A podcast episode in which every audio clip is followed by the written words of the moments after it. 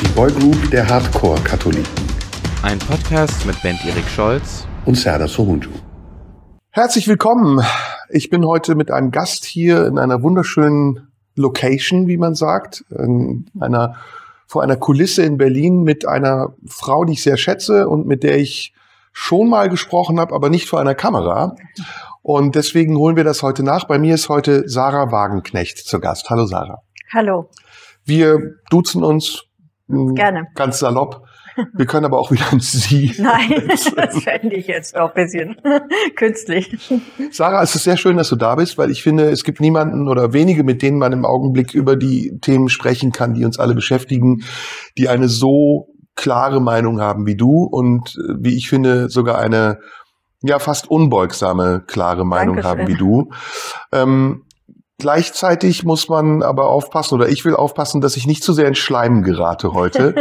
Denn ich weiß, dass wir natürlich in vielen Fragen einer Meinung sind, aber wir werden herausfinden, ob es ein paar Dinge gibt, in denen wir vielleicht nicht einer Meinung Na sind. klar. Also erstmal schön, dass wir diese Gelegenheit haben. Ähm, du kommst gerade woher? Aus dem Bundestag. Aus dem Bundestag. Mhm. Du bist noch, Abge noch Abgeordnete der Linkspartei. Genau. Wie ist dein Stand in der Partei? Mögen die dich? Also es gibt schon einige immer noch, die mich mögen, auch wenn man das öffentlich vielleicht gar nicht so wahrnimmt. Also ich glaube schon, dass es bei den Mitgliedern, aber auch in der Bundestagsfraktion habe ich natürlich auch Leute, die genauso die Dinge sehen wie ich und die mich auch unterstützen. Aber es gibt natürlich auch einen sehr, sehr starken Flügel, der also nichts mehr herbeifiebert als den Tag, wo ich endlich gehe. Also Kann man die namentlich äh, benennen?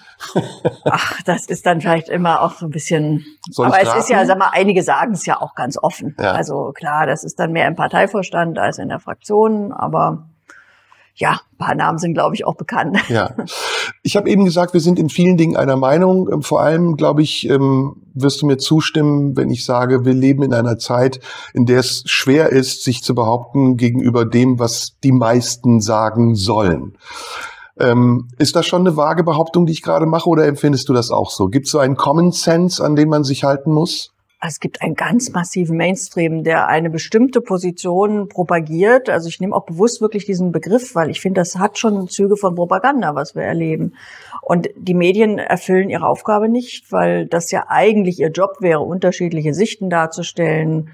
Und ehrlich gesagt, ich finde das wirklich erschreckend. Also selbst in den tiefsten 70ern oder so. Ich will das alles nicht verherrlichen. Ich meine, ich habe die Zeit ja auch nur vom rückwärts quasi wahrgenommen. Ich habe die ja nicht erlebt, also nicht bewusst erlebt. Aber selbst da war es ja so, natürlich gab es die richtigen kalten Krieger und für die war also jeder Friedensaktivist ein äh, Underdog oder ein, ein, ein U-Boot Moskaus. Das gab es alles schon. Aber es gab dann immer Medien, die dagegen gehalten haben. Also wenn die einen die, die Friedensbewegung diffamiert haben als fünfte Kolonne Moskaus, dann gab es eben auch sehr starke Medien, sehr starke Publikationen, die gesagt haben, was soll denn das? Was sind das hier für Typen, die uns sowas erzählen und die dagegen gehalten haben, die gesagt haben, natürlich ist Abrüstung wichtig, natürlich ist die, die Raketenaufstellung falsch.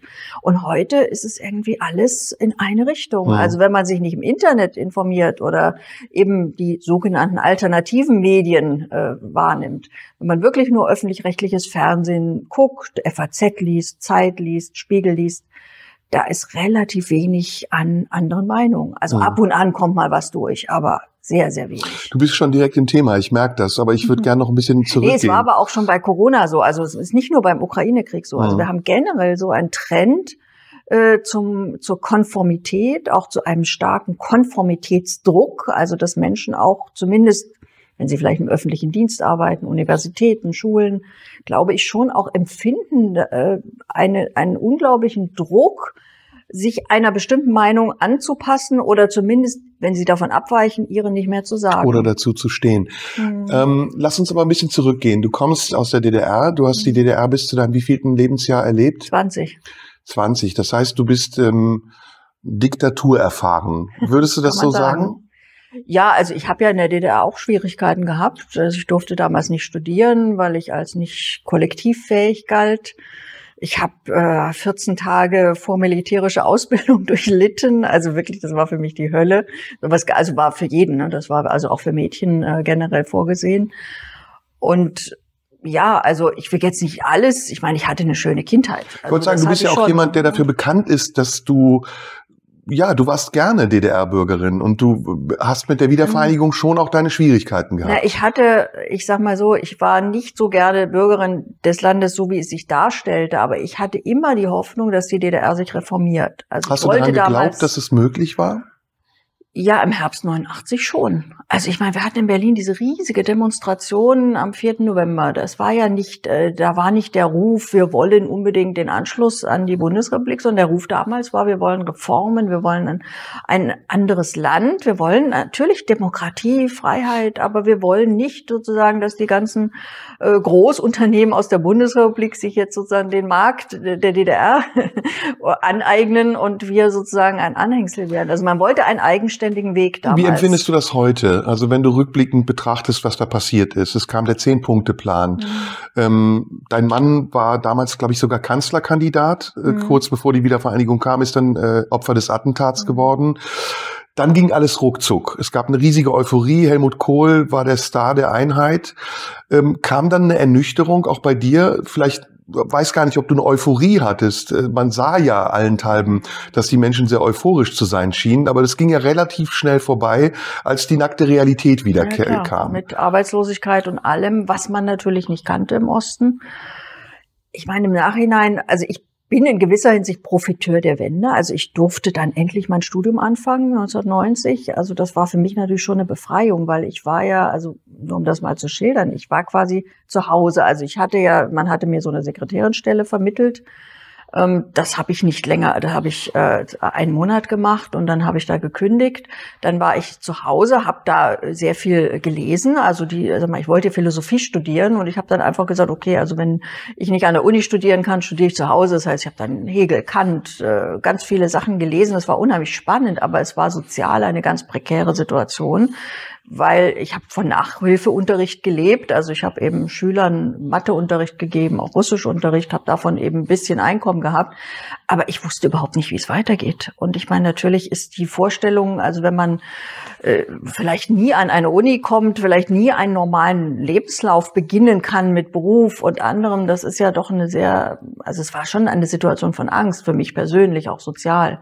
Bist du? Und dann war das eben so endlich Studium, endlich äh, geht das in normale Bahnen. Also das war für mich auch etwas, was mich gefreut hat. Aber ich habe schon diese Art der Wiedervereinigung ähm, ja kritisch gesehen. Bist du Bundesbürgerin heute? Ja. Also ich meine, ich will die DDR nicht wieder haben, um Gottes Willen. Oder bist ähm, du vielleicht zu Teilen noch in der DDR in deiner Erinnerung oder weckt es Erinnerungen in dir manchmal? Ich sage das jetzt nicht, äh, ich meine damit nicht Sehnsucht. Mhm. Wir sind uns, glaube ich, ähm, einig darüber, dass, dass das System, was es am Ende war, nicht das Richtige sein konnte. Aber das Prinzip DDR, das System, welches es sein wollte, war das nicht eigentlich eine gute Idee, die schnell verworfen wurde? Naja, die Frage ist, was wollte es sein? Also eine, also sagen wir, dass man eine Gesellschaft hat, wo sich nicht alles ums Geld dreht und wo auch zum Beispiel die Wirtschaft nicht danach ausgerichtet wird, nur wo kann man die höchsten Renditen machen, wo kann man den meisten Profit machen, wo der Mensch im Mittelpunkt steht. Das war ja mal die Idee. Das ist eine Gesellschaft, wie ich sie immer noch anstrebe. Aber in der DDR war das natürlich sehr, eigentlich von Anfang an, natürlich mit einem ganz repressiven Staat verbunden, mit der Unterdrückung von Meinungsfreiheit, auch von von individueller Freiheit. Also etwas, was ich erst in der Corona-Zeit eigentlich ähnlich wieder erlebt habe, wo man plötzlich einem Zwang unterworfen wurde, der ja bis ins ganz persönliche Leben geht. Also man musste sich dann impfen lassen oder zumindest war man mit erheblichen Problemen konfrontiert, wenn man es nicht gemacht hat.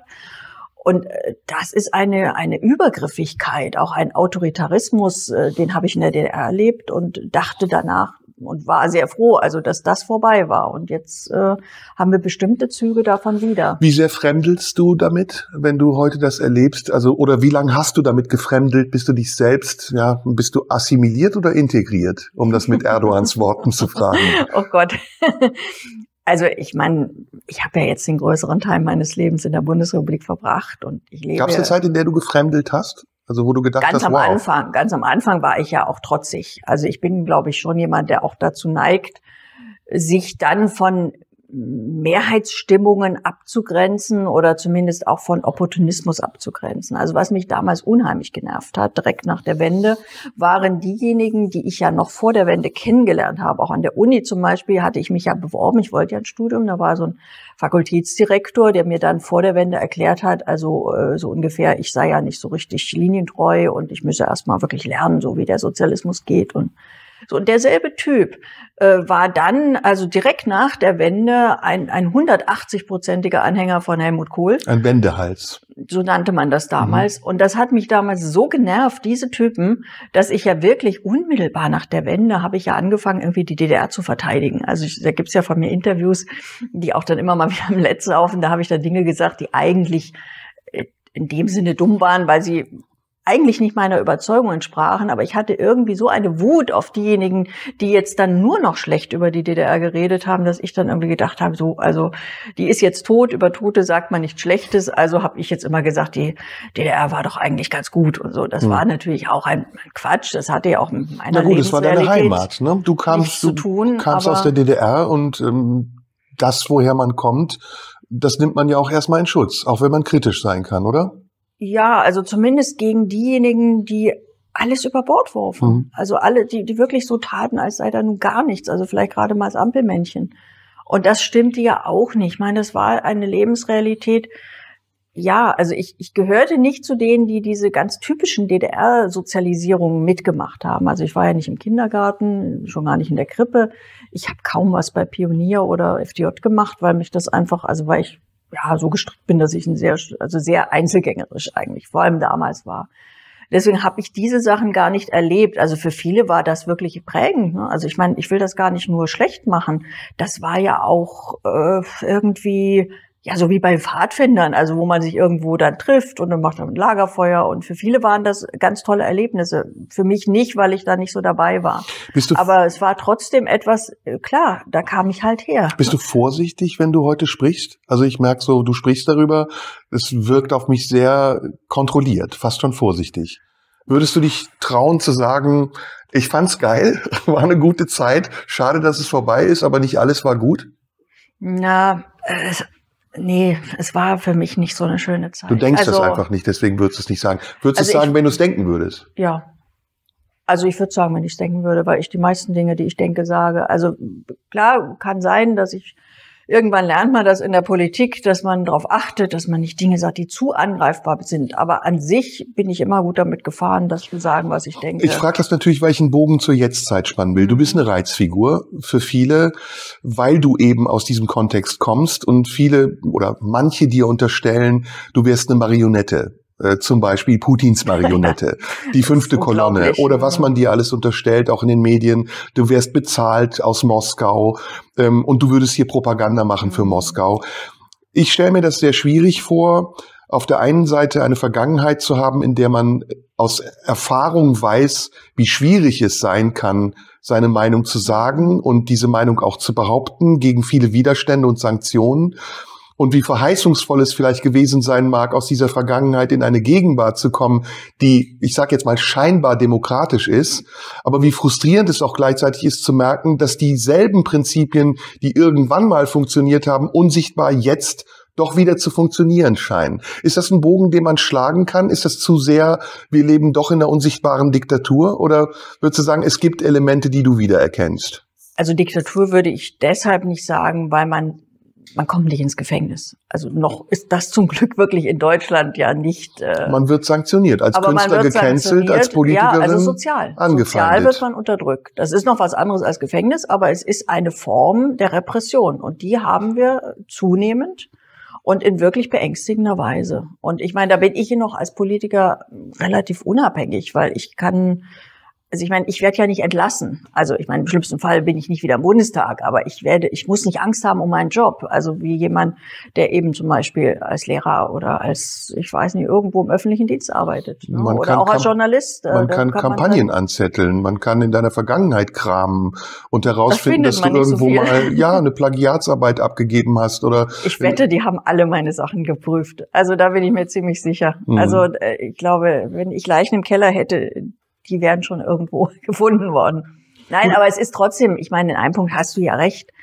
es ist ein Niveau, äh, was jetzt an Debatte stattfindet, äh, wo man sich schwer wehren kann. Also ich habe ja jetzt diese, diese Story da, die von der Washington Post kam. Also Putin hatte einen finsteren Plan, Wagenknecht soll mit der AfD fusionieren. Nun hat die Washington Post korrekterweise immerhin noch geschrieben, dass es überhaupt keine Anhaltspunkte dafür gibt, dass ich jemals kontaktiert wurde oder irgendwie im Kontakt mit dem Kreml stehe. Aber in den deutschen Medien wurde diese Story so verpackt, dass es eigentlich fast schon so aussieht, dass es da eine Absprache mit mir gab oder ein, ein wirklich, äh, ja, ein, ein, ein gemeinsames Projekt. Und das läuft ja nach dem Motto, wer viel Dreck schmeißt, äh, der erreicht zumindest, dass irgendwas hängen bleibt. Und sich dagegen zu wehren, ist, ist unheimlich schwer. Also Kannst manchmal habe ich auch das Gefühl, pff, Vielleicht bringt's alles nichts. Die, die machen mich sowieso fertig. Aber andererseits sage ich, nee, ich will den nicht diesen Sieg lassen. Also Kannst du, also ich verstehe, was du meinst. Ich kenne den Gedanken, an dem man immer so entlang laviert. Entweder zu sagen, es ist mir echt zu müßig. Ich habe es jetzt tausendmal gesagt, es wird mhm. langsam redundant und man spart sich lieber die Kraft oder dass man sagt, nee, jetzt erst recht. Ähm, aber glaubst du, es gibt auch eine Möglichkeit heutzutage in, in einer Zeit, in der ja die, die Wahrheit sehr relativ ist? Also man kann ja sehr viel subjektive Wahrheit zu, zu zu einer objektiven Wahrheit ummünzen, indem man es einfach so oft vervielfältigt wie möglich und irgendwann alles nachplappern. Glaubst du, es gibt überhaupt noch eine Möglichkeit, Dinge durch Fakten zu widerlegen? Also wenn, wenn ich dich jetzt offen fragen würde, hast du was mit Putin zu tun?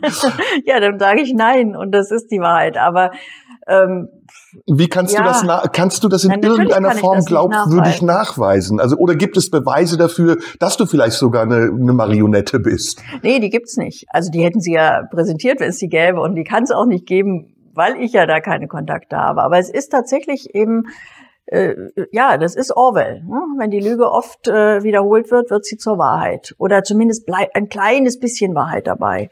Ich meine, ich glaube schon, und das ist eigentlich das, was mich motiviert, dass doch viele Menschen äh, die Fähigkeit zum Denken haben und dass sie auch irgendwie durchschauen. Also wenn jemand eine bestimmte Position hat, und ich meine, natürlich kritisiere ich die deutsche Außenpolitik, ich halte das für verheerend, dass wir in diesen Krieg immer mehr Waffen liefern, so, dann wissen die Leute doch, naja klar, die hat eine Position, die ist jetzt unbeliebt bei den Herrschenden, ist ja logisch. Und wenn die dann solche äh, Geschichten über sie erzählen, hat das ja vielleicht damit zu tun, dass man sie diskreditieren will. Und ich glaube einfach dran, dass viele Leute das durchschauen. Also anders. Ich glaube es nicht, aber das ist ein anderes Thema. Ich glaube ja. eher, dass viel zu viele Leute es nicht durchschauen. Ja, natürlich hat es auch Wirkung, klar. Also mhm. ich sehe das ja, ich, ich meine, das kann man ja ablesen an Umfragewerten, an vielem, an meinen Mails. Ich meine, ich kriege ja auch, äh, seit der Krieg tobt, äh, kriege ich immer noch mehr nette Mails als böse Mails, aber die bösen Mails, die ich kriege, die haben es in sich. Also sowas habe ich vorher nicht gekriegt. Du, wir waren eben bei deiner Vergangenheit, sind jetzt so ein bisschen mehr in der Gegenwart. Lass uns mal in die ideologischen Lager der Gegenwart gehen. Mhm ist links noch links und rechts noch rechts? Und was ist diese ominöse Querfront? Also ist das nicht schon längst erledigt, dieses Denken in, in Richtungen? Und müssen wir eigentlich als Reaktion auf diese Entwicklung nicht auch flexibler sein? Also dürfen wir zum Beispiel ganz provokant gefragt nicht auch Argumente der Rechten übernehmen, um sie ihnen nicht zu überlassen? Die Frage ist, was ist ein Argument der Rechten? Also wenn die AfD geschickt eine Marktlücke in der Politik wittert, und zwar genau die, dass man für Diplomatie wirbt, ist das deswegen eine rechte Position, gegen Waffenlieferung zu sein und für Demokratie? Nur weil die AfD das gerade vertritt. Also das ist ja das Problem. Aber ist das dann ein Dogma zu sagen, wenn die AfD etwas vertritt, dürfen wir das nicht vertreten? Ich halte das für grundfalsch. Also damit gibt man der AfD die Macht im Grunde über unsere Position. Also wenn die AfD sagt, der Himmel ist blau, sagen wir alle, der ist grün. Und äh, am Ende wird die AfD dadurch natürlich immer nur stärker, weil die Leute sagen, gucken aus dem Fenster und sehen den blauen Himmel und sagen, naja, die einzigen, die das noch aussprechen, das sind die AfD. Tut man der also, AfD damit aber nicht einen Gefallen, weil sie sich vielleicht sogar damit schmückt und sagt, guck mal, selbst die Wagenknecht sagt das gleiche wie wir? Ich finde, dass man sich darum nicht kümmern muss. Und ich, ich sehe ja, ich meine, wie ist die AfD aufgestiegen? Die AfD hat Dinge angesprochen, natürlich gefärbt in ihre Richtung, aber wo viele Leute gesagt haben, okay, da, sind, da ist ein echtes Problem. Also das war ja damals in der Flüchtlingsfrage. Also natürlich ist es ein Problem, wenn ein überforderter Staat, äh, wenn sehr viele Flüchtlinge kommen, die Infrastruktur ist überfordert, es wird einfach nichts Ausreichendes bereitgestellt, um das Problem zu bewältigen. War das so oder war das eine Behauptung der AfD? War die Infrastruktur Nein. überfordert? Ja, also mit meine, einer Million, schätzungsweise ja einer Million. Überfordert. Also ich meine, es ist doch ein Problem. Natürlich ist es ein Problem, äh, wenn wenn die Schulen, äh, wenn die Lehrer fehlen, wenn es an Kindergartenplätzen fehlt, wenn Wohnungen fehlen. Wenn Warum ist das Problem steigen. aber jetzt nicht mehr da? Also in, in der Ukraine-Krise spricht noch keiner drüber. Naja, es gibt ja eine Klassifizierung von Flüchtlingen. Es gibt ja die Ukraine-Flüchtlinge, äh, die es relativ einfach haben, hier hinzukommen und dann auch Förderungen erhalten. Genau, aber die Leute die empfinden das bei den Ukraine-Flüchtlingen doch genauso als Problem. Also auch da ist die Infrastruktur. Wer sind die Leute? Die normalen Bürger. Also ich krieg Mails von Leuten, die mir sagen, ja, was sind normale Bürger? Entschuldige, du musst naja, mir erklären, eine Mutter zum Beispiel, die sich um einen Kita-Platz für ihr Kind bemüht und die dann, das mag ja sogar ungerecht sein, aber mir sagt, okay, jetzt haben jetzt ukrainische Kinder, haben diese Kita-Plätze bekommen, ich krieg keinen, ich kann keinen Job annehmen, bleibe in Hartz IV, weil ich mein Kind nicht in die Kita bringe. Schreiben mir Leute. Okay, aber sind wir jetzt nicht, ich spiele also ein bisschen ob das den, jetzt stimmt oder nicht, ich spiele ein bisschen den Advocatus Diaboli. Aber es ist, es ist ein Problem. Ja, ja, aber lass uns da bleiben. Also wir wollen ja die Frage besprechen, wie nah geraten wir an die Argumentationslinie der AfD, wenn wir unsere Position beibehalten, ohne Rücksicht darauf, dass wir verdächtig sind. Und jetzt sind wir ja relativ nah dran. Also das, was du jetzt gerade mhm. gesagt hast, könnte auch Alice Weidel sagen. Wo ist nee, die, die Demarkationslinie? Die wird es anders färben. Aber wo ist die Demarkationslinie? Wo sagst du, da ist eine klare Trennung zwischen meinem Ethos, meinem Anspruch und dem, was die AfD vertritt? Nee, Kann man dann noch von dieser Links-Rechts-Spaltung sprechen oder braucht es nicht eine Kraft, vielleicht sogar dazwischen? Wir reden über eine Parteigründung, das ist ja so im, Hinter, im, im Hintergrund schwingt das immer ein bisschen mit. Ist das die Idee, die du für eine Partei hättest? Na, also ich habe eine ziemlich klare Vorstellung, was ich unter links und was ich unter rechts verstehe. Mhm. Also links heißt für mich, sich für die sogenannten kleinen Leute, also für die Leute, die es schwer haben, die kämpfen müssen, die schlechte Löhne haben, für diese Menschen einzusetzen. Die Gesellschaft nicht zu spalten und nicht gegeneinander auszuspielen. Genau, aber auch etwas dafür zu tun, dass es diesen Menschen besser geht. Und Gerechtigkeit. Genau, soziale mhm. Gerechtigkeit und Frieden. Also ich meine, eine klassisch linke Position war immer gegen Aufrüstung, gegen Waffenlieferungen, für Diplomatie werben. Also das ist ja, das ist ja der Klassiker. Also so, und rechts war eigentlich immer äh, außenpolitisch eigentlich im Kalten Krieg. Rechts war immer Politik der Abschreckung, Politik der Aufrüstung, Polit also das, was heute quasi grüne Politik ist, das war eigentlich immer rechts, das, als man noch wusste, was rechts und links war. Und in der sozialen Frage auch. Was war da rechts? Ja, rechts war Ellenbogen, ähm, Marktradikalismus, Neoliberalismus, der Markt richtet alles, wir privatisieren, wir schleifen den Sozialstaat. Das war rechts. Also so, das heißt, das ist eigentlich eine klare, für mich eine klare Sache. Nur in der öffentlichen Debatte äh, äh verstehen, glaube ich, viele Menschen nicht mehr, was rechts und links da ist, weil sie drauf. vermeintliche Linke erleben, die eigentlich eine rechte Politik machen ja. und anderen, die nach meiner Meinung linke Position vertreten, wird vorgeworfen, sie seien rechts, weil sich bestimmte Dinge dann mit der AfD überschneiden. Da kommen wir noch drauf, auf die, auf die Rolle der Medien und der Öffentlichkeit oder der Presse auch. Aber ist das nicht eigentlich die Querfront, die dir vorgeworfen wird. Also wenn du sagst, wir machen eine Friedensdemo, ist ja der erste Vorwurf, ihr seid unterwandert von Rechten und ihr bietet Rechten eine Plattform. Aber ist das, was zum Beispiel die Grünen gerade machen, nicht die wahre Querfront?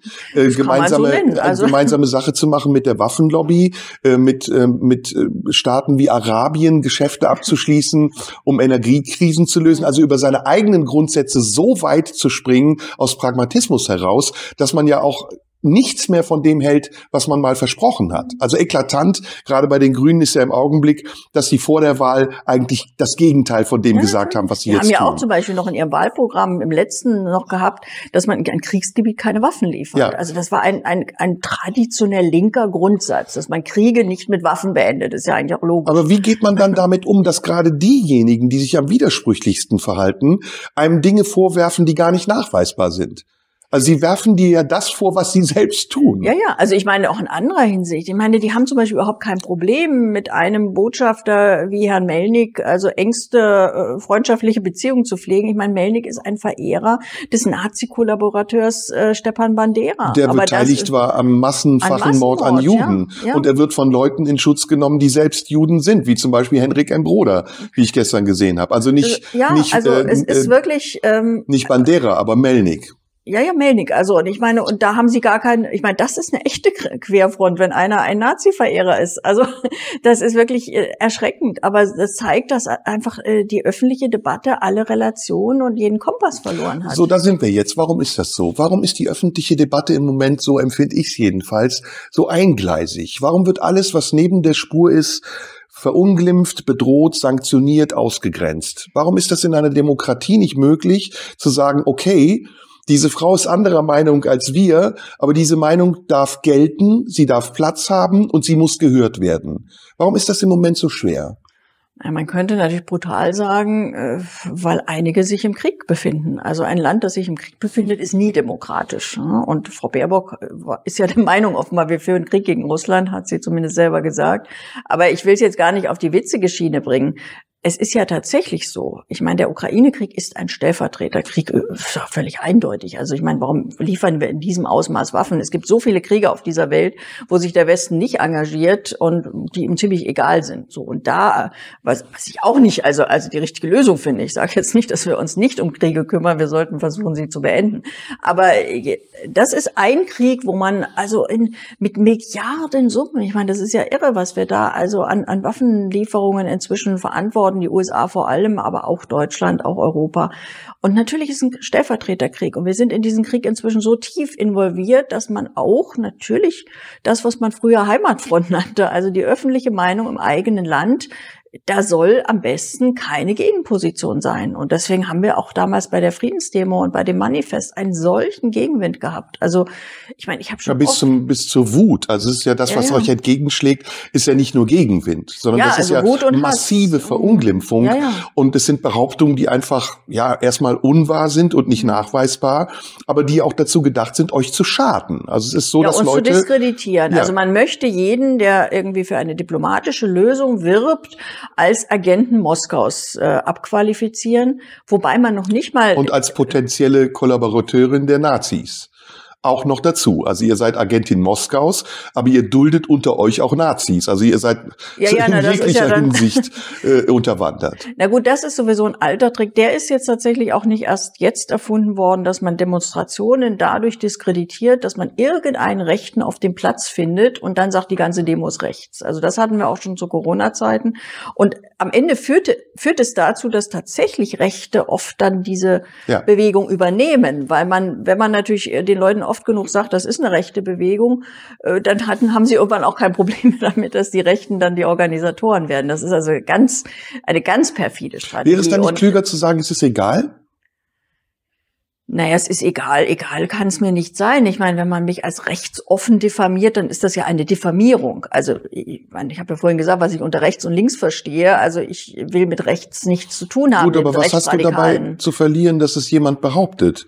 Du, du beweist es ja nicht. Dein gesamtes Sprechen. Dein naja, man, man diskreditiert. Also es gibt natürlich viele Menschen, die nicht zu einer Kundgebung gehen wollen, wo man ihnen im Vorfeld erzählt, Rechte mobilisieren. Also so hat man ja auch bei uns, man hat ja so getan, als würden massenhaft, teilweise vielleicht sogar richtig Nazi-Kameradschaften da auflaufen, was ja völlig absurd war. Und die war. Zahlen der Demonstranten sind runtergerechnet ja, worden und die Zahlen der Rechten sind hochgerechnet worden, was ja auch Propaganda war. Ja, na gut, die Zahlen der Rechten konnten sie so richtig nicht hochrechnen. Also also neun Rechtsradikale wurden gesichtet und 50.000, okay. Aber was einem vor allem nicht egal sein kann, ist eben diese Kampagne, die sie fahren, weil die wird ja deshalb gemacht, um Leute abzuhalten, dahin zu kommen. Also als wir unsere Kundgebung organisiert haben, lief ja in vollen Rohren die Kampagne, da haben leider auch Teile der Linken mitgemacht, hier würden massenhaft rechte Kameradschaften mobilisieren zu dieser Kundgebung. Und man hatte im Vorfeld ja fast das Gefühl, um Gottes Willen, da sind wahrscheinlich fast nur AfDler und Nazis und ich weiß nicht was. Und natürlich hatte das ein Ziel, Leute davon abzuhalten, normale, vernünftige Leute davon abzuhalten, zu der Kundgebung zu gehen. Weil klar, also ich würde ja auch mir überlegen, ob ich zu einer Kundgebung gehe, wenn es stimmen würde, wo massenhaft mit, mit Auflauf von, von Nazis zu rechnen ist. So, das war Echt? natürlich ich alles. dann erst recht hingehen. Also das wäre Naja, aber Grund, doch erst nicht- recht hinzugehen. Ja, um sich daran zu beteiligen, Nö, mit lauter um sich Nazis. dem entgegenzustellen. Also ich, ich habe lange aus meinem Kampf gelesen. Ich Mhm. kenne das Problem. Und man hat mir am Anfang vorgeworfen, ich wäre Handlanger der Nazis. Übrigens kam das oft von links. Mhm. Am Ende hat man mich benutzt gegen Nazis. Und ganz am Ende war ich alleine mit den Nazis, weil es keinen mehr interessiert hat. Und meine Lektion war, besser mit denen sprechen und zu sehen, wer es Mhm. ist, als sie unsichtbar zu wähnen und gar nicht zu wissen, woher sie kommen und wohin sie gehen. Also ich habe da keine Berührungsängste gehabt, weil mir immer klar war, meine Haltung ist deutlich sichtbar. Und wenn Nazis sich das bieten lassen, von mir sich irgendwas erzählen zu lassen, ist es doch das Beste, was mir passieren kann. Meine Referenzen sind eindeutig. Ja, ich glaube trotzdem, dass es Leute abschreckt. Also wenn es so gestimmt hätte, es war ja einfach, es war ja eine Legende. Es stimmte ja überhaupt nicht. Ich meine, wie gesagt, da sind ja Journalisten über den Platz gelaufen und haben also bei dieser riesigen Demo mit 50.000 Leuten neun Rechtsradikale gefunden. Die haben sie dann auch namentlich erwähnt. Also okay. Und dann, aber im Vorfeld war das schon etwas, wo ich mir ein bisschen Sorgen gemacht habe. Zum Glück war es ja nicht. Ich meine, die Leute sind ja auch trotzdem gekommen, weil sie das durchschaut haben. Aber der Sinn dieser Kampagne war, äh, ein Stoppzeichen zu setzen. Um Gottes Willen, geht da nicht hin. Ihr seid da ein ganz übler Gesellschaft. Und ähm, ja, also das ist schon nicht so, also so, so ganz abtun kann man das nicht, aber es ist eigentlich ein Angriff auf die Demonstrationsfreiheit, Ja. weil man kann keine Kundgebung organisieren und eine Gesinnungsprüfung machen, wer auf dem Platz darf. Das geht überhaupt Das kann man nicht. Aber wie gehst du damit um, dass gerade die politisch Linke und viele intellektuelle Künstler besonders extrem darauf reagiert haben? Also wir, wir erleben ja zum Mhm. Beispiel, dass äh, Kolumnisten im Spiegel, ich nenne sie jetzt mal nicht namentlich, äh, generell wirklich flächendeckend eine Bevölkerungs, ein Teil der Bevölkerung als Lumpenpazifisten bezeichnet, also auch die Terminologie, eine Ja, ja. Nazi-Terminologie Ja, ja, verwendet, um sie zu verunglimpfen und ihrem eigenen Anliegen Nachdruck zu verleihen, welches noch nicht mal ein gutes Anliegen ist. Also Ja, eben, die sind einfach Teil dieser Waffenfront Ja, geworden. ja. Also und äh, da, du dafür. um? Also ist das nicht eine viel schlimmere Situation von in Anführungsstrichen den eigenen Leuten so angegriffen zu werden, als es mit einem ganz klar identifizierbaren Gegner zu tun zu haben? Ja, weil das auch viel mehr verwirrt. Also wie ich habe ja vorhin gesagt, so 70er, 80er Jahre, Kalter Krieg. So, da gab es dann einen, der hieß wohl Löwenthal, das war eben so der richtige kalte Krieger. Und da war aber auch klar, wenn der einen angegriffen hat, war das bei einem anderen Teil des politischen Spektrums fast schon so eine Ehrenerklärung. Also der musste einen angreifen, wenn man links und vernünftig war. Und genauso gab es eben auch Medien, die gegen diese Argumentation dagegen gehalten haben. Ich glaube, der Spiegel damals schon noch sehr massiv Der Spiegel wurde. damals, okay. Ja, naja, oder Frankfurter Rundschau oder so. Also es gab ja damals doch Medien, die dann eher als links galten und auch vielleicht wirklich in bestimmten Punkten eben auch doch auch ein bisschen links waren. Und heute hat sich das völlig äh, verkehrt, Woher ins kommt das? Gegenteil. Was ist die, was ist die Lust der Linken am Krieg? Woher kommt die? Ja, das frage ich mich seit, seit dieser Krieg tobt. Also das ist wirklich. Aber das ist ja 2014 nicht so gewesen. Da waren ja nicht äh, Linke auf der Straße oder haben Kolumnen geschrieben und gesagt, wir müssen den Maidan unterstützen und wir müssen Waffen Na, die liefern. Grünen teilweise schon. Also die Grünen hatten schon immer, also die haben ja diese Denkfabrik zum Beispiel, Zentrum Liberale Moderne, wird von der Bundesregierung reichlich finanziert. Die haben schon lange diese völlig transatlantische Position, also natürlich Maidan unterstützen, natürlich äh, Augen schließen, wenn äh, auch in der Ukraine irgendwelche Rechtsextreme oder äh, wirklich auch faschistoide Truppen, große- Azov-Bataillon unterwegs sind. Aber Aber es gab eben den Gegen, also es gab zum Beispiel noch eine sehr gute Monitorsendung, kann ich mich erinnern, über den Maidan und Ja. über die, diese rechten, rechtsextremen Kräfte, die Aber sich da breit gemacht der, haben. dieser Effekt der großen, übergreifenden Solidarität, der war ja damals nicht da. Also wir wussten, auf dem Maidan haben die Menschen demonstriert. Ja. Wir wussten, es gab unterschiedliche Regierungen, die zum einen aus Moskau äh, eingesetzt wurden, zum Teil aber auch wieder abgezogen sind. Das ist ja lange Zeit gelaufen in der Peripherie unserer Wahrnehmung. Ja, es war auch damals- im Jahre 2022, nachdem es ja auch eine Vorgeschichte Mhm. gab, Minsk I, Minsk II, auch der Umgang mit Putin gehört zu dieser Vorgeschichte, wirft man den Fokus nur noch auf einen bestimmten Aspekt und sagt, das ist jetzt die Verteidigung der westlichen Werte. Wo waren die westlichen Werte vorher? Naja, man kann ja sagen, vielleicht waren sie da noch ein bisschen ehrlicher als jetzt. Also ich meine, Merkel, gut, die hat im Nachhinein gesagt, Minsk war ein Betrug und wir wollten nur Zeit gewinnen. Ich glaube aber nicht mal, dass das stimmt. Also ich glaube, das war eine opportunistische Verrenkung, wo sie irgendwie ihre Lebensleistung sich vor, also vor dem Mainstream retten wollte. Aber ich glaube nicht, dass das Minsk-Abkommen wirklich äh, dafür gemacht wurde, äh, den Putin über den Tisch zu ziehen, um die Ukraine aufzurüsten und dann den Krieg zu führen, sondern meines Erachtens war damals deutsche Politik im Unterschied zur amerikanischen dass man versuchte, diesen Konflikt zu befrieden. Und das Minsker Abkommen war eigentlich ein kluges Abkommen. Also ich fand, äh, der Ansatz war doch völlig richtig. Stärkere Autonomie, weil es natürlich auch große Unterschiede gibt, auch kulturell in der Prägung äh, zwischen dem russischsprachigen Teil der Ukraine und dem eher westlich orientierten, also Autonomie. Nicht im Sinne von äh, Abspaltung, aber doch von einem größeren Föderalismus, eigene Rechte und so weiter. Und das ist halt nie umgesetzt Warum worden. Warum hat man die Ukraine hingehalten? Warum ist sie nicht 2016 EU-Mitglied geworden oder hat eine Anwärterschaft auf eine NATO-Mitgliedschaft aus, aus guten Gründen. Also damals hatten ja, also die NATO-Mitgliedschaft, das war ja äh, George W. Bush, der das 2008 wollte. Da haben äh, Deutschland und Frankreich das Veto eingelegt und hatten Recht damit, weil natürlich war das, das war immer für die Russen die rote Linie. Also das ist so, wie wenn Russland oder China Mexiko in ein Militärbündnis aufnehmen würden, äh, das äh, an diese Länder angedockt ist. Was die USA das? würden sofort intervenieren. War es nur das oder hat die EU damals nicht auch damit argumentiert, dass sie gesagt hat, die Ukraine wäre das größte Land der EU und das können wir nicht tragen, das wollen wir nicht finanzieren? Na, EU ist was anderes noch. Also das war jetzt bezogen auf die NATO. Jetzt bezogen wir auf die NATO, auch war die das, war ja- die EU-Mitgliedschaft war völlig absurd. Das ist ein korruptes ist Land. immer noch nicht. Also, ist, Also- sie ist nicht EU-Mitglied. Ja, aber sie gehören da auch nicht rein. Also in der jetzigen Aufstellung oder auch so, wie sie vor dem Krieg waren. Ich meine, es gibt ja vom Europäischen Rechnungshof da relativ klare Statements.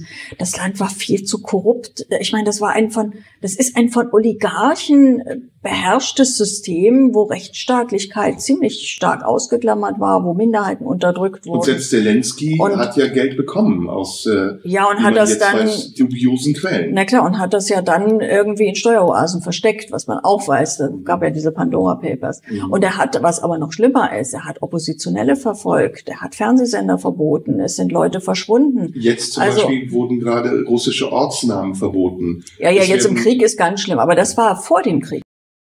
Gutes Jetzt getan. kommt der Punkt, der bei Markus Lanz käme, nämlich, was ist mit Butscha? Was ist mit dem systematischen Mord an ukrainischen Frauen, den Vergewaltigungen, den Massenvergewaltigungen, den Kindern, die dort misshandelt werden?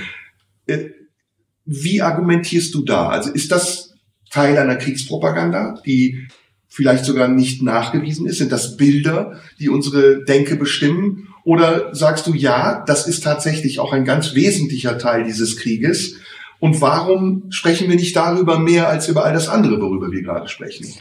Na, ich fürchte, es ist Teil der Kriegsrealität, weil Kriege sind immer barbarisch, Kriege sind immer mit furchtbaren Verbrechen Aber das verbunden. relativiert es. Das macht es nicht besser und auch nicht schlechter, sondern das relativiert es. Ja, ich meine, ich kann ja nicht die einzelnen äh, Verbrechen beurteilen, weil ich war nicht vor Ort. Und es Also gab doch, auch bisher keine. Also doch, keine ich analytischen, äh, es gab bisher keine unabhängigen Beobachter. Aber ich gehe davon aus, wenn ein furchtbarer Krieg tobt, dann werden dort furchtbare Gewaltakte gegenüber der Zivilbevölkerung. Da es werden in denn der Regel möglich, dass diese Bilder nicht echt sind?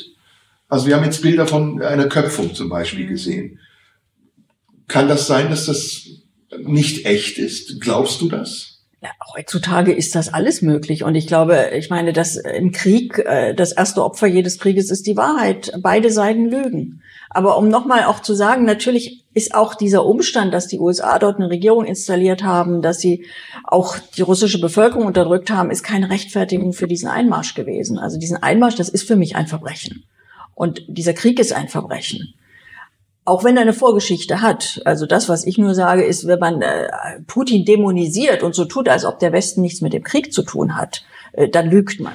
Der Westen hat eine Mitverantwortung Ganz für sicher, aber wie Krieg. gehen, wir, wie gehen wir, ich möchte auf einen anderen Punkt, wie gehen wir damit um, dass die Dinge nicht mehr zuzuordnen sind? Also wo liegt ein äh, Regulativ, ein Maßstab für das, was wir glauben können. Natürlich ist das eine die Geschichte. Also wir können es herleiten und sagen, das ist alles nicht gestern passiert, sondern es gibt Man hätte den Krieg verhindern können. Man hätte, man hätte ihn verhindern können und müssen. Man hätte ihn wahrscheinlich auch im Frühjahr. Wie hätte man das? Wie hätte man das tun können? Ja, indem man auf diese Provokation mit der NATO-Mitgliedschaft verzichtet. Also ich bin überzeugt, der, der Hauptkriegsgrund ist gar nicht so sehr das, was im Donbass passiert ist, auch wenn das schlimm war für die Bevölkerung dort, sondern der Hauptkriegsgrund, das haben die, die, die haben die Russen eigentlich immer deutlich gesagt, war, dass sie äh, zusehen mussten, wie die USA die Ukraine immer mehr in ihren militärischen Vorposten verwandeln. Also vor dem Krieg waren 4000, 4000 NATO-Soldaten in der Ukraine stationiert. Die haben immer wieder gemeinsame Manöver gemacht. Sie haben sehr, sehr deutlich immer wieder ein Abkommen demonstriert, die Ukraine soll in die NATO. Sie haben ukrainische Soldaten ausgebildet, Sie haben sogar mhm. ukrainischen Soldaten amerikanische Orden verdient. Also Sie haben wirklich demonstriert, wir sind jetzt in der Ukraine und Sie haben die Ukraine, glaube ich, auch in der falschen Sicherheit gewiegt. Also ich würde denken, das war so, dass Sie sie verteidigen würden, wenn sie angegriffen Ist es wird. Dann nicht Lass uns von da ein bisschen mehr auf die Medien äh, mhm. schauen. Die Medien spielen eine wichtige Rolle. Du hast gesagt, wir sind im Krieg. Im Krieg äh, gibt es keine Wahrheit. Die ist sehr, sehr subjektiv und ist Propaganda letztendlich. Also zumindest agieren sie so, als wären wir im Krieg. Wir sind doch nicht richtig, zum Glück. Naja, laut Außenministerin sind wir im Krieg. Ja, ja. Nehmen, wir es mal, nehmen wir es mal ernst, was sie sagt. Wie kommt das? Also woher hat die Presse diese Macht oder woher haben die Medien mittlerweile diese Macht, das einfach zu bestimmen. Wir kommen jetzt mal ein bisschen auf Corona. Du hast dich äh, öffentlich dazu bekannt, dich nicht impfen zu lassen. Jetzt ein Jahr, äh, nachdem wir noch 2G Plus hatten, spricht eigentlich niemand mehr darüber. Und was dort passiert ist, ist ja, dass mit massivem Einfluss der Medien sich eine Gesellschaft verändert hat, in, in zwei Teile gespalten wurde und der Gesetzgeber sogar sich das Recht genommen hat, unter, ähm, unter also dadurch, dass er sogar ignoriert hat, welche Prozedere er gehen müsste, um Gesetze zu ändern, einfach Dinge zu tun, die nicht abgesprochen war. Also die Änderung des, äh, des ähm, entschuldige bitte, des, wie, was das Gesundheitsgesetz? Nein, das hat einen anderen Namen. Infektionsschutz. Infektionsschutzgesetz im September des letzten Jahres. Die ist ja einfach so unter der Hand erfolgt. Vieles ist und, und es, gab, erfolgt. es gab parlamentarische Hürden, die nicht genommen wurden und die massive Auswirkungen auf die Menschen hatten. Woher kommt das und spielen die Medien dabei eine Rolle? Also die Hysterie zum Beispiel, die existierte und dazu geführt hat, dass sogar sehr viele Intellektuelle gesagt haben, sperrt euch alle zu Hause aus, geht nicht raus, stay at home. Woher ja, kommt also das? Also ist das eine Dynamik, die in der Bevölkerung da ist, die man einfach nur antriggern muss? Oder ist das eine Kraft, die tatsächlich in den Händen von bestimmten Konsortien liegt, die wissen, was sie damit erreichen können? Na, es ist ja bei Corona inzwischen auch öffentlich geworden, dass es am Anfang tatsächlich eine, eine bewusste Strategie auch der Regierung war, die Bevölkerung in Angst zu versetzen und das auch medial zu unterstützen. Also ich gebe ja zu, ganz am Anfang hatte ich auch Angst. Ich auch, ja. Also ich meine, als das Virus völlig neu war und dann kriegten wir die Bilder aus Bergamo und äh, man konnte es am, ganz am Anfang wirklich nicht einschätzen. Die ja auch nicht echt waren, ne? Im Nachhinein. So sieht's wohl aus. Mhm. Ich meine, trotzdem sind Menschen gestorben an Corona und diese ersten Varianten waren schon auch tückisch. Aber ich, ich werfe niemanden vor, dass er im Frühjahr 2020 auch unter den Politikern äh, erstmal nicht wusste, was, was mache ich jetzt und da vielleicht auf Nummer sicher geht. Aber das hat sich dann verselbstständigt. Und schon im Herbst und äh, dann erst recht ein Jahr später wusste man wohl doch einzuschätzen, ja, das äh, Virus ist nicht ungefährlich und ja, ältere Menschen waren bedroht. Aber ich meine, es gibt natürlich viele gefährliche Viren. Also jede schlimme Grippewelle rafft leider auch ältere Menschen dahin. Also das ist nicht schön. Ich finde das auch.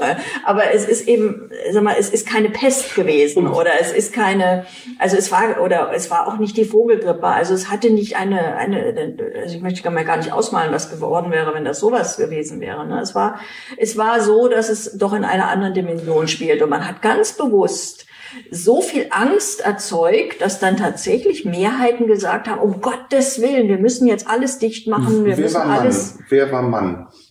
Ja, das waren die Medien. Ja. Es waren die Politiker und es waren die Medien. In Tateinheit. Also beides. Also beide haben und äh, vielleicht teilweise naiv, aber teilweise auch sehr bewusst. Also ich kann mich wirklich erinnern auch an diese Kampagne dann gegen die Ungeimpften. Ja also das, das war ja erschreckend, wie hier eine Minderheit, das war eine Minderheit, öffentlich an den Pranger gestellt wurde. Also man hätte eigentlich gedacht, sowas ist in einer aufgeklärten Gesellschaft nicht mehr möglich. Also die haben ja wirklich suggeriert, dass wir überhaupt noch ein Problem haben in Deutschland. Dafür sind die Ungeimpften verantwortlich. Und der ganze Hass, die ganze aus Angst geborene Wut und Verunsicherung und Hysterie richtete sich dann gegen die Ungeimpften.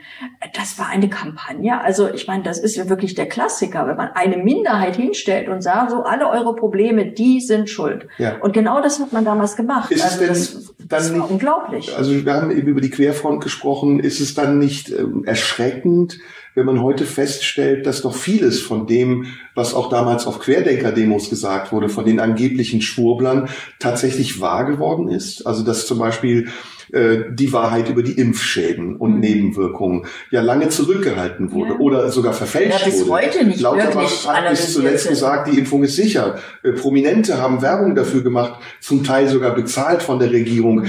Ist das nicht erschreckend? Und um jetzt noch mal eine Verbindung zu den anderen Themen zu kriegen, haben wir überhaupt noch irgendeine Sicherheit?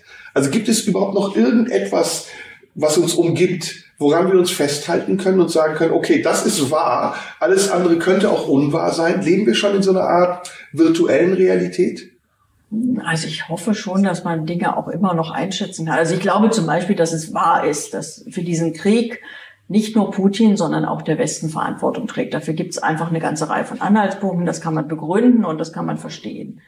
Und ich glaube auch, dass es wahr ist. Ähm, das war dir jetzt zu verrückt, was ich gesagt habe. Ne? Nein, aber es ist ja, nee, aber zum Beispiel Corona oder überhaupt die ganze Frage Gesundheit, da wird's immer vager. Wir haben eine solche Macht von Lobbys, eine solche Macht großer Unternehmen, Studien zu bezahlen und Studien zu gestalten und damit uns Ergebnisse zu suggerieren über Medikamente. Das muss ja nicht nur die Corona-Impfung sein äh, die, die völlig verfälscht Ja, und darauf will ich hinaus. Und das ist tatsächlich ein echtes Problem, weil ich meine, ich will jetzt ja auch nicht am gesamten medizinischen Fortschritt zweifeln. Also es werden ja auch immer wieder gute Dinge entdeckt und die helfen uns auch. Und ich würde aus gesundheitlichen Gründen wirklich nicht gerne im 18. Jahrhundert leben. Also da nee, sind die Leute an vielen gestorben. Nein, aber es ist wirklich so, man ist verunsichert. Ja, man kann meine, viele Dinge ganz schwer einschätzen. Ja, was ich meine, ist was anderes. Und deswegen habe ich es auch so ein bisschen überspitzt formuliert. Du als Mensch, der Hintergründe erlebt, du sitzt im Bundestag. Du siehst ja auch Dinge, die andere Leute nicht sehen. Du siehst, wer in der Pause miteinander redet. Du siehst, wer mit wem klüngelt. Du siehst vielleicht auch manchmal nee, das Dinge. Sieht man nicht so, aber man kann Du siehst wahrscheinlich auch oft überraschende Dinge oder Dinge, die dich vielleicht sogar ein bisschen, äh, die ernüchternd sein können. Ich kenne das aus meiner Branche.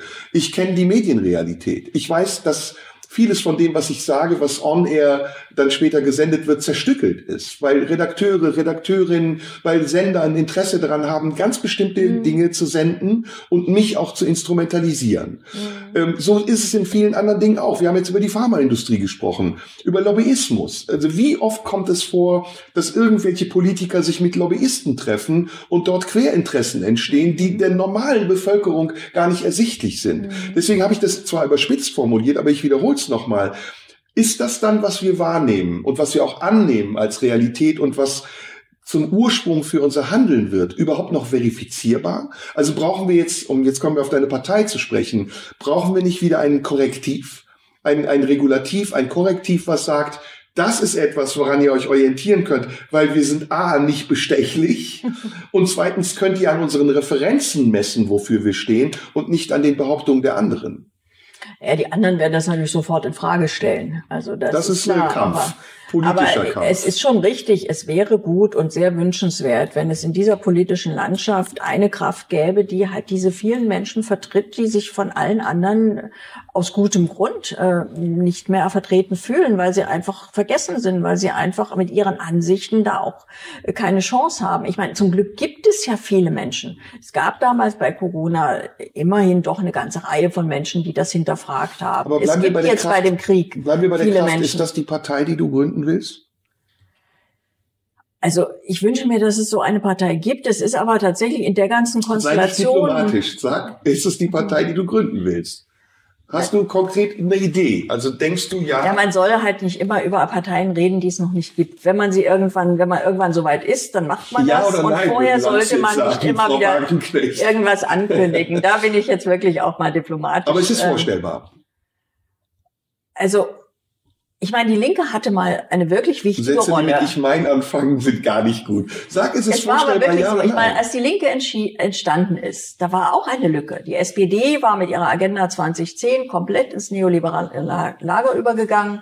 Sie hat mit dem Jugoslawienkrieg den ersten völkerrechtswidrigen Krieg mitgetragen. Und das heißt, es gab ein, eine große Leerstelle für all diejenigen, die sich Gerechtigkeit, soziale Gerechtigkeit wünschen und Frieden. So, Kannst und dann diese- ist die Linke entstanden. Und könntest sie hat diese Stelle besetzt. diese Leerstelle füllen?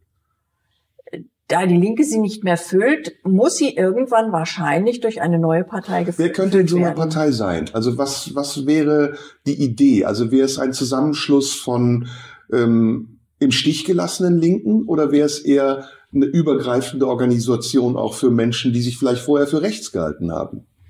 Na, es ist ja heutzutage leider so, dass äh, die meisten Oder als Menschen denunziert wurden? äh, sich nicht mehr in diesem Rechts-Links-Spektrum verorten, weil das so durcheinander geraten ist. Also, dass man eigentlich, also ich kenne viele, die der Meinung sind, ähm, ja, sie sind na vielleicht nicht rechts, aber doch eher äh, auf keinen Fall links. Also sie lehnen sogar links ab, obwohl sie komplett linke Ansichten haben. Sie sind für Friedensverhandlungen, sie sind für mehr Gerechtigkeit, sie sind auch zum Beispiel dafür, dass äh, Gesundheit und Pflege nicht äh, von irgendwelchen renditehungrigen Unternehmen äh, angeboten werden, sondern dass der Staat das macht.